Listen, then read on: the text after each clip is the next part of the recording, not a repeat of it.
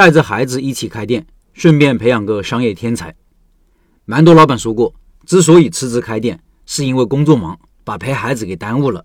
但开店后发现，更没有时间陪孩子了，不知道怎么办。我给的建议就是，不要把开店和生活分得太开。我现在就是，我个人完全没有休息和工作的时间的区分，也没有假期和周末的概念。带孩子自然也融入了工作中，经常带孩子去店里，和孩子说说店里的事情。街上哪个店铺生意好，哪个店铺转让了，他比我还清楚。他会问爸爸：“这个店人那么多，为什么也转让了呢？”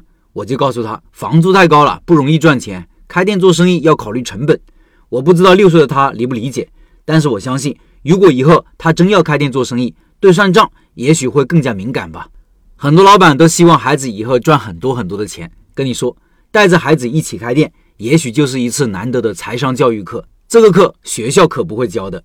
米粉店潘老板开店十年了，今天也说到了这个话题，来看看他是怎么思考、怎么做的。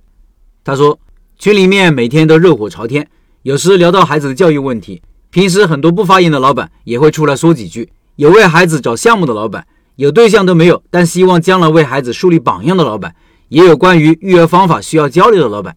聊来聊去，我发现其实开店本身就是个教育的过程，自我教育的同时。也会让孩子看到一个孜孜不倦、热爱学习和思考的父亲或者母亲。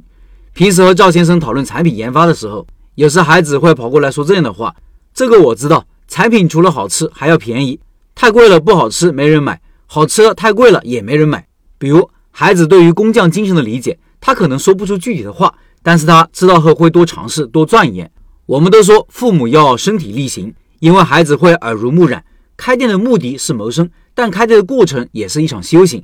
遇到困难时，每个老板面对层出不穷的问题时的反应，每一位老板思考问题的方式和解决问题的办法，都在影响着孩子。其实开店很多时候是没有太多时间陪娃的。那么孩子怎么才能不无聊呢？才能有共同话题呢？我是主张孩子和我们一起参与父母的生活场景的。以前忙的时候，孩子有的时候一天会吃两顿粉或者一顿馄饨，外加牛奶水果，保证营养均衡就可以。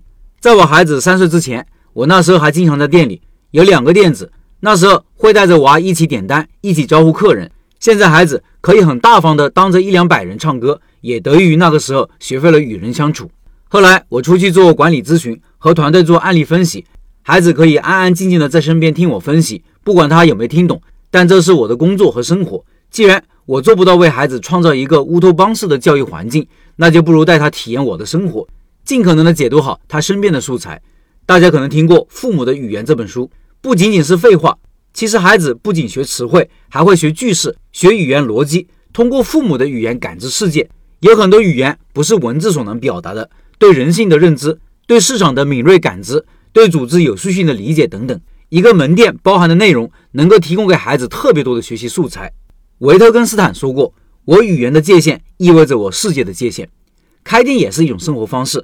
当孩子对身边的事物感兴趣之后，他自然会对书本知识和深度探究感兴趣。开店包括的内容很多，当有了具体的场景，孩子自然能对生活更感兴趣。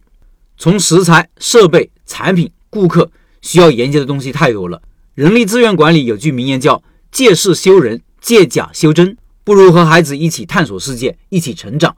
一份精力干两份事情，收获一份安稳和希望。我记得之前饺子项目的老板家里小孩就会帮忙各种张罗。学校里现在的劳动技能课，放在我们这些餐饮老板眼里，带着孩子一起帮帮忙，动手能力、共情能力、销售能力，分分钟不都锻炼起来了吗？我和赵先生小时候家里都做点小生意，我们都卖过花炮。赵先生是自己进花炮，自己上街卖；我是找我爸投资，挣了钱要付摊位费以及还本付息的。现在想着那会可是高息贷款呀。上小学那会，有一年过年前那几天，我想卖花炮挣钱。我爸要我列出采购清单，包括名字和数量。平时玩过的花炮有限，自然我要清单就只能去镇上的小卖部看看别人在卖什么，什么价格。这就是最简单的市场调研了。后来爸爸把货进回来了，我要定价格、摆货、写价格标签，学其他的小卖部摆放。生意不好，怕货砸在手里，也学会了大声吆喝，学会了给爷爷辈的推销，用小花炮吸引小孩，各种招数都会想出来。只要能把花炮卖出去。有的时候还会做促销，产品搭配和大人们讨价还价，最后一点花炮就清仓促销了。最后算了一下，挣了五六百块钱，结果都交给我爸了。他还夸我懂事。现在想想，当时可以不那么懂事的。小时候喜欢称东西，摆弄明白了杠杆原理，用棍子和石头自己做了秤。后面上学的时候，物理也学得很好。